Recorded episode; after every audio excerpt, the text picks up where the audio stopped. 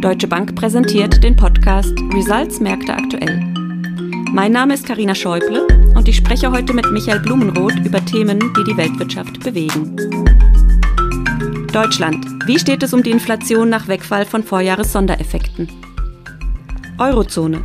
Haben die Langfristzinsen ihr Plateau erreicht? USA. Positiver Kurseinfluss durch Arbeitsmarktbericht und Verbraucherpreise. Und schließlich Polen. Erster Eindruck nach der Wahl. Hallo Michael, heute darfst du Uli vertreten. Herzlich willkommen und schön, dass du da bist. Ähm, wir fangen wie immer mit Deutschland an. Äh, wir sehen derzeit fallende Inflationszahlen, wobei das teilweise daran liegt, dass im Vergleichsmonat im Vorjahr gerade frisch ähm, 9-Euro-Ticket und Tankrabatt fehlten. Das heißt, die Vergleichsbasis im September 22 ist einfach eine höhere gewesen als die Vergleichsbasis im August 22. Ist dieser Effekt zu vernachlässigen und die Preise steigen wirklich nicht mehr so stark an? Ja, schönen guten Tag, Karina. Freut mich auch, dass ich dabei sein darf heute am Start bei dir. Ja, der Effekt vorbei. Ähm, sagen wir, ja, im Prinzip ist er jetzt momentan vorbei. Wir haben jetzt tatsächlich die drei Monate gehabt, die wir letztes Jahr mit dem, oder wo wir im Vorjahr den Tankrabatt und das 9-Euro-Ticket ähm, hatten, was die Inflationsrate hat. Das hat sich jetzt natürlich umgekehrt, ein Basiseffekt nennen wir das von Juni, Juni und August ähm, nach oben gezogen und der Effekt ist ausgelaufen. Also wir haben jetzt quasi ähm, wieder saubere Vergleichszahlen, weil diese künstlich gedrückte Inflationsrate jetzt Geschichte ist. Ähm, also relativ klar, dass die Gesamtinflation ist runtergekommen, dann noch ein Stück ähm, mehr als jetzt von den meisten Analysten erwartet. Wir hatten 6,1 Prozent noch im August gehabt im Vergleich zum Vorjahr und sind jetzt im September bei 4,5 Prozent gelandet. Aber ähm, da gibt es zwei Punkte, die vielleicht ein bisschen, bisschen ähm, Wasser in den Wein reinschütten. Also es ist nicht so, dass wir jetzt gleich von der 4,5 weiter Richtung 2 Prozent wandern werden, sondern wir schauen eigentlich mehr auf die Kerninflationsrate. Und die lag im September ähm, noch bei 4,6 Prozent, also leicht über der Gesamtinflationsrate sogar.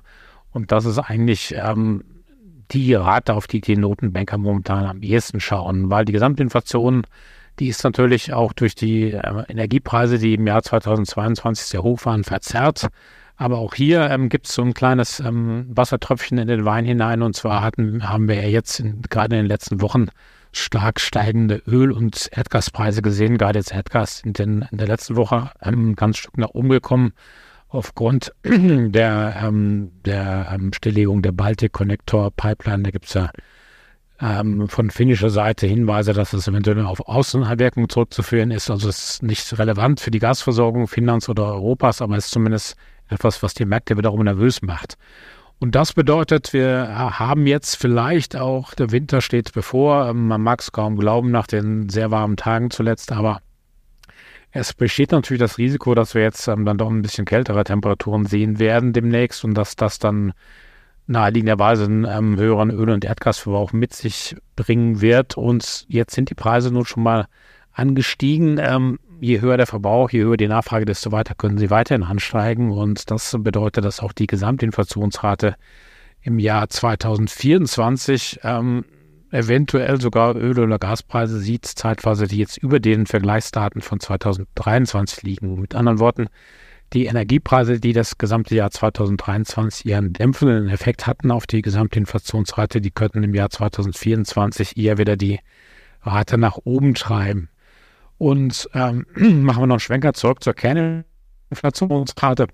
Das ist natürlich dann auch so ein, so ein Thema sein wird, sind jetzt ähm, Zweitrundeneffekte, ähm, Preisanstiege, die jetzt kommen. Also hier bei uns hier im Rhein-Main-Gebiet, der Rhein-Main-Verkehrsverbund erhöht zum Beispiel Preise für Einzeltickets, äh, Einzelfahrscheine jetzt um 9 Prozent im Dezember. Die Bahn hat gerade angekündigt, dass sie die Flexpreise um 5 Prozent erhöhen wird und teilweise auch Preise für die Bahncards. Und ähm, das sind halt alles so Preissteigerungen, die jetzt ähm, dann tatsächlich auch wieder ähm, reingerechnet werden müssen in die Kerninflationsrate. Und was auch wichtig ist, dass wir dieses Jahr in vielen ähm, Tarifabschlüssen ähm, Einmalzahlungen gesehen haben. Das waren diese bis zu 3000 Euro aufgrund der, ähm, des Inflationsausgleichs, den man da Steuer- und Sozialabgaben frei zahlen konnte. Aber wir haben jetzt dann im Jahr 2024 dann ähm, einige Tarifverträge, die jetzt dann tatsächlich recht hohe Lohnsteigerungen ähm, mit für die Arbeitnehmer mit sich bringen, was natürlich für die Arbeitnehmer sehr erfreulich ist, was allerdings dann gleichzeitig auch die Kerninflationsrate, wenn diese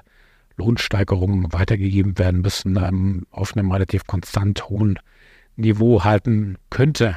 Also da ist so ein bisschen Unsicherheit, ähm, die jetzt reinkommt. Ähm, die Inflationsrate wird voraussichtlich im Jahr 2024 weiter sinken, wenn jetzt nicht die Energiepreise ähm, tatsächlich sehr, sehr stark ansteigen sollten oder aus, aus anderer Preisentwicklung, die wir jetzt noch nicht absehen können. Aber ähm, der Weg bis zum 2% Ziel ist noch sehr, sehr weit. Ähm, gerade, man sagt ja sogar Inflationsbekämpfung, die letzten Prozentpünktchen oder Zehntelprozentpünktchen sind die schwierigsten und das, da denke ich mal, liegt noch ein weiter Weg vor uns. Ähm, die Basiseffekte des letzten Jahres fallen jetzt zwei Jahre aus, aber das bedeutet nicht, dass die Inflationsraten jetzt ähm, einfach komplett auf dem Weg nach Süden sind. Okay, ja, das ist schon ein, ein klein bisschen ein Blick auch äh, in Richtung Europa, wo wir äh, Anfang Oktober bei den langfristigen Zinsen tatsächlich Mehrjahreshöchststände erreicht haben. Also zum Beispiel die Zehnjährigen, aber auch die Dreißigjährigen.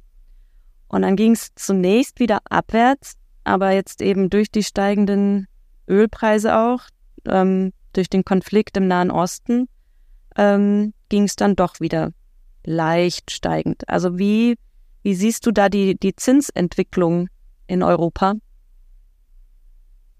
Ja, Zinsentwicklung, ähm, ja, das denke ich mal. Zum großen Teil gucken wir da ähm, mal auf die USA rüber. Ich denke, da kommen wir sicher noch im Laufe unseres Gesprächs drauf. Also die, die Renditen in der Eurozone, die können sich ähm, oder werden sich niemals ganz abkoppeln von dem, was in den USA ist. Das kann man darüber streiten, ob es sinnvoll ist oder nicht. Aber USA sind nun mal der, der, der Weltmarkt, ähm, der quasi der Leading-Markt, der den anderen Märkten dann noch zeigt, ähm, in, auch in Europa, was die Renditen und Zinsen angeht, ähm, wo der Hase hinlaufen soll. Ähm, hängt jetzt natürlich davon ab, ähm, wie gesagt, gerade von der Inflationsentwicklung. Wir haben jetzt die Ölpreise steigen gesehen bis ähm, Ende vorletzter Woche ungefähr. Dann, dann kam es zu einem zu einem Pullback, weil das die spannende Frage ist es eigentlich, das kann man auch darüber streiten, wer ist zuerst da, die Henne oder das Ei.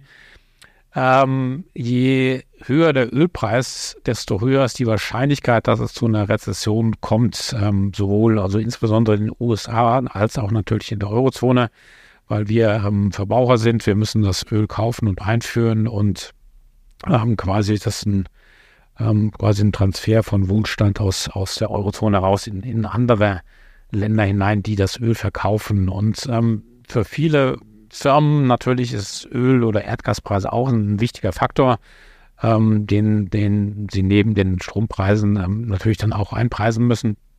Und das Problem ist, je höher der Ölpreis ist, desto weniger ähm, oder desto höher ist die Wahrscheinlichkeit, dass eine Rezession wirklich gerade in den USA, dass eine Rezession dann doch noch kommen könnte. Da sind sich auch die viele Marktakteure momentan noch uneinig, ob es zu einem Soft Landing kommt, ob die USA eine Rezession wirklich vermeiden können oder ob es dann doch ähm, irgendwann rezessive Entwicklung geben wird im nächsten Jahr, wahrscheinlich im ersten Winterhalbjahr oder zu ersten beiden Quartalen 2024. Also wenn jetzt die Ölpreise weiter steigen würden, angenommen um, über 100 Dollar pro Barrel, da waren wir ja fast schon für Brent ähm, vor zwei Wochen, dann preisen die Märkte wiederum ein, dass das eine Rezession zur Folge hat. Und Rezession bedeutet, dass die Notenbanken irgendwann die Zinsen wieder senken müssen, ähm, weil sie dann der Wirtschaft wieder Hilfe und Unterstützung leisten müssen. Ähm, umgekehrt, wenn jetzt der Ölpreis fällt, ähm, kann man das auch jetzt als, als Entspannung sehen ähm, für die Inflationsrate ähm, es ist also so, dass der Ölpreis in, in, beide, also in beide Richtungen eigentlich auf die, auf die Renditeentwicklung, auf die Zinsentwicklung einwirken kann. Steigt der Ölpreis zu stark, bedeutet das, die Zinsen, gerade die lange, langlaufenden Zinsen, die gehen dann wahrscheinlich runter oder die langlaufenden Renditen, weil die Märkte einfach jetzt eine Rezession einpreisen. Geht der Ölpreis ähm, tatsächlich wieder runter, was wir momentan nicht erwarten, ähm, weil einfach die Produktionskürzungen der OPEC Plus ja am Start noch sind das Angebot ist auch in den USA jetzt bei weitem nicht da, wo es vor der Corona-Pandemie gewesen ist. Also das Angebot ist schwach und die Nachfrage ist momentan ja noch relativ stark. Ähm, Deswegen ähm, ist es unwahrscheinlich, dass die Ölpreise jetzt wieder deutlich unter 80 Dollar pro Barrel oder so fallen, wo sie im Sommer gewesen sind. Aber sollten die Ölpreise jetzt wieder einen Teil ihres Anstiegs der letzten Tage abgeben, dann, dann würde das tendenziell auch helfen, dass die Renditen ähm, runterkämen. Also mit anderen Worten, eigentlich ist es relativ egal, was passiert. Ähm, die Renditen könnten jetzt so allmählich ihre Höchsten erreicht haben, also wie der wie der ähm, Baseballer sagt, im letzten Inning sein. Es ist halt ähm, natürlich nicht auszuschließen, wenn aus irgendeinem Grund der schwarze Schwan vorbeiflattert und die Inflationsraten doch ähm, hoch bleiben werden, dass dann die Renditen nochmal weiter anziehen werden. Aber im Großen und Ganzen sieht es doch momentan eher so aus, als hätten wir jetzt mit den fast 5 Prozent ähm, oder mit den, mit den über 3 Prozent, die wir in den zehnjährigen Bundesanleihen gesehen haben, erstmal oben top gemacht. Wie gesagt, ausschließen kann man es nicht. Ähm, was relativ spannend vielleicht ist an dem Märkten ist momentan, dass sich ja auch wieder einiges um den Spread zwischen äh, deutschen und italienischen Staatsanleihen dreht. Gerade die 10-Jahres-Renditen werden ja von vielen ähm, streng beäugt. Da sind wir jetzt momentan wieder auf so einer Spread von 2%. Das ist eigentlich was, was wir auch schon Anfang des Jahres gesehen hatten, ist nicht weiter besorgniserregend, aber sollte es aus irgendeinem Grund dann zu einer Spread-Ausweitung kommen, dann ähm, würde wahrscheinlich auch die EZB dort ähm, ihr Programm aktivieren müssen, ähm, dass eine Spread-Ausweitung da vermieden wird. Also da im Großen und Ganzen ist das vielleicht etwas, wo viele Marktakteure momentan Auge drauf werfen. Also gesagt, ausschließen kann man nicht, dass die Renditen noch weiter steigen, aber wir sehen die eher in den nächsten Monaten so etwas leichter als sie momentan sind.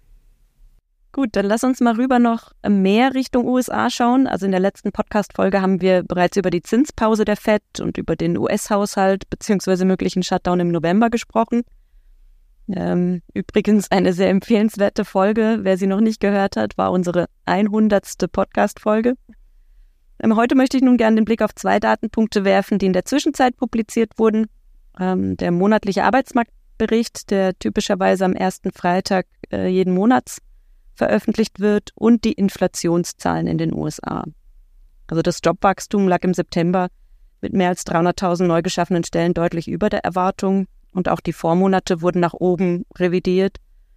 Und infolgedessen sind eben auch dort die langfristigen Zinsen äh, auf das höchste Niveau seit 15 Jahren gestiegen zunächst und auch der Dollar konnte gewinnen. Auch die US-Verbraucherpreisdaten für September haben dem US-Dollar einen leichten Gewinn beschert, nachdem er dazwischen wieder Federn gelassen hatte. Ähm, wieso reagiert der Dollar positiv auf die Inflationszahlen und was ist in den nächsten Monaten deine Erwartung? Ja, recht, recht spannend. Wir haben da eigentlich eine sehr, also schon recht volatile, volatile Bewegung in den letzten Tagen gesehen, die jetzt auch sehr aus dem Renditebereich ähm, getrieben werden. Du hast ja schon gesagt, Karina, ähm, das sind die Renditen zehnjähriger ähm, US-Treasuries auf mehr als 15 Jahreshoch. Die 30-Jährigen haben kurzzeitig über 5% rentiert.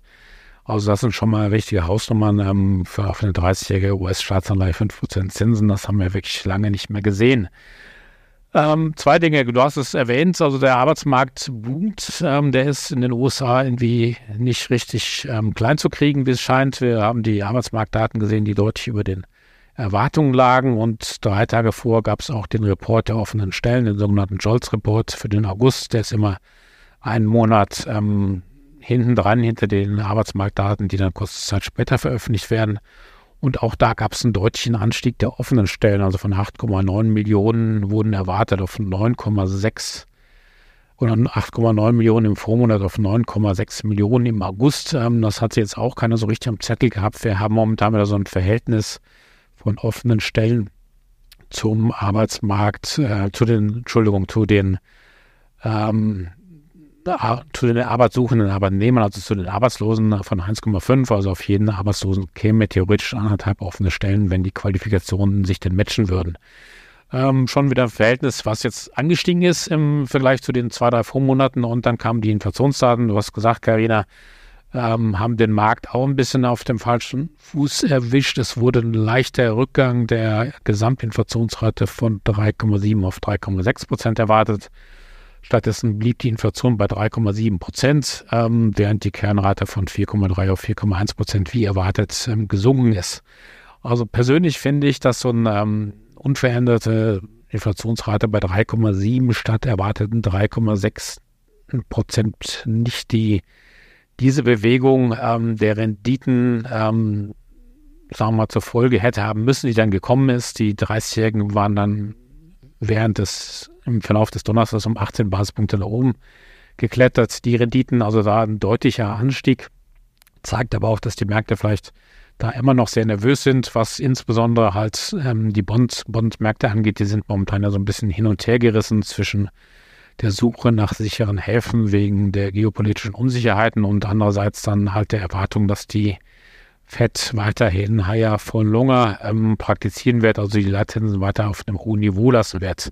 Also da hat der Markt, man ist da ein bisschen überreagiert, der Dollar hat dann auch zugelegt, aber hat nicht so stark. Wir hatten auch den Euro-Dollar in den letzten Tagen mit interessanten ähm, Bewegungen gesehen. Der eigentlich hat er sich tagelang nach der Entwicklung der Renditen in den USA ging es runter mit den Renditen in den USA. Dann hat der Euro zum US-Dollar zugelegt. Ging es hoch, hat der Euro dann ein bisschen zurückgesetzt. Also er hatte bis auf 1,639 war letzte Woche angestiegen. Jetzt kam dann der Freitag, als eindeutig der, die Märkte im Zeichen eines Risk-Off standen, also als die Risiken vom Wochenende reduziert werden sollten. Gesehen, deutsche Nachfrage nach Gold, zweieinhalb Prozent gestiegen. Der Dollar hat ähm, wieder zugelegt. Teilweise handelt er unter 1,05 der Euro-Dollar, das Währungspaar. Und die Renditen ähm, sind das, was sie am Donnerstag zugelegt hatten, haben sie am Freitag wieder hergegeben. Also da ist ähm, tatsächlich sehr starke Volatilität im Markt drin. Und um zu deiner Ausgangsfrage zurückzukehren, ähm, warum der Markt oder warum der US-Dollar dann darauf reagiert hat, auf diese doch recht marginale Veränderung in in ähm, den Verbraucherpreisen der USA. Ich denke, da spielt immer noch die Unsicherheit so ein bisschen eine Rolle. Ähm, es ist eigentlich, der, die, die Terminmärkte preisen nicht mehr ein, dass es zu einer weiteren Zinserhöhung in den USA kommen wird. Das ist eine Wahrscheinlichkeit von 30 Prozent ungefähr, die für einen Zinsschritt im November oder Dezember eingepreist sind. Aber im September hatte die FED offiziellen ja nochmal ähm, ihre ähm, Projektionen für die ähm, Leitzinsen für, dieses, für dieses Jahr und für die nächsten zwei Jahre abgegeben. Und da hatten die meisten FED-Mitglieder immer noch einen Zinsschritt nach oben erwartet.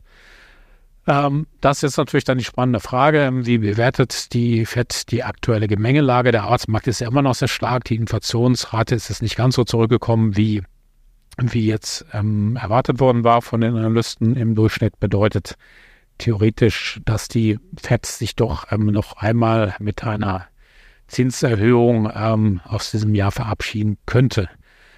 Ähm, jetzt haben wir am Donnerstag haben wir Jerome Powell, der spricht auf einer Veranstaltung. Da werden natürlich dann ähm, alle Analysten draufschauen, ob er irgendwas sagt, was einen Hinweis geben könnte, ob die FED ihre Meinung ähm, geändert hat. Es gibt auch demnächst am 1.11. ist ja das nächste, der nächste Zinsentscheid der FED, beginnt die Blackout-Periode, da dürfen die offiziellen Bilder nicht reden.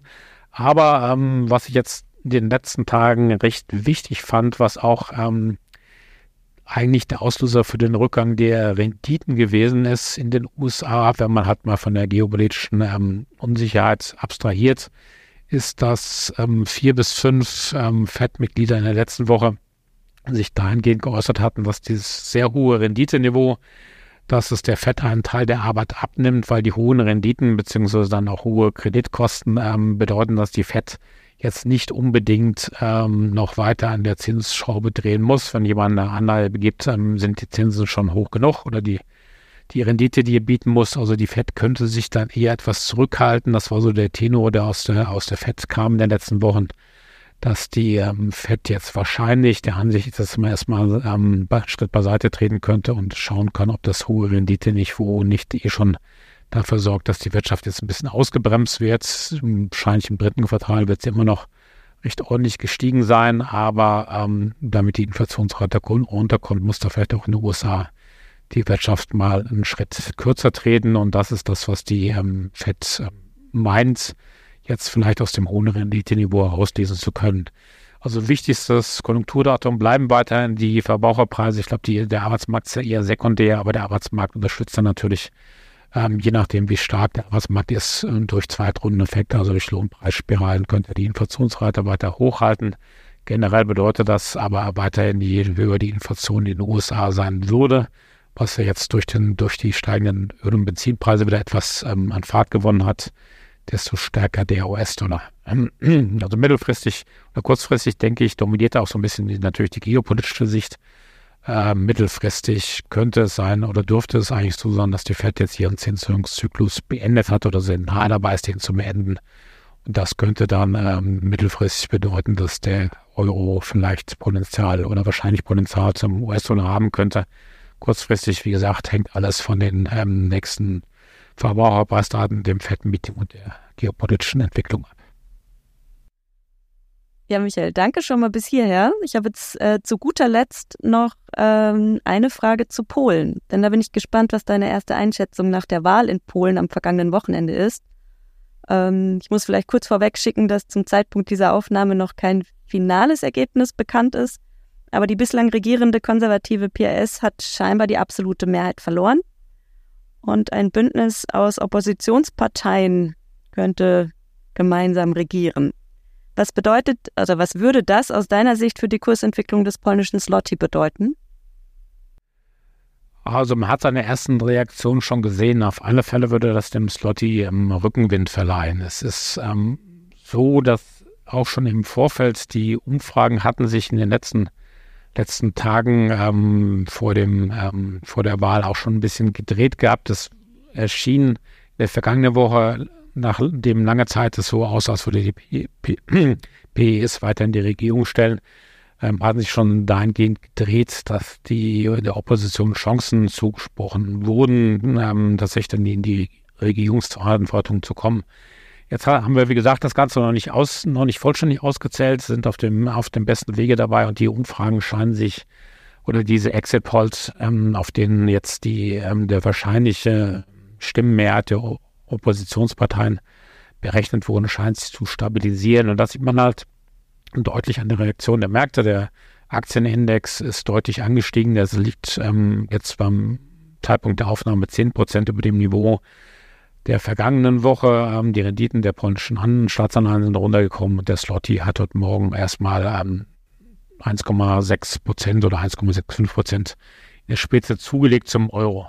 Kam es wieder ein bisschen zurück, aber im Großen und Ganzen ähm, ist es halt so ein bisschen so eine Hoffnung, die sich jetzt ähm, im Slot hier ausdrückt. Zum einen natürlich die Hoffnung, dass das Verhältnis zwischen ähm, Polen und der EU sich etwas entspannt. Das war ja leider in, jetzt in den letzten Monaten sehr frostig gewesen. Ähm, die ähm, EU-Funds, die jetzt an, an Polen hätten ausgezahlt werden sollen oder müssen, sind nicht ausgezahlt worden wegen der Probleme mit der Rechtsstaatlichkeit.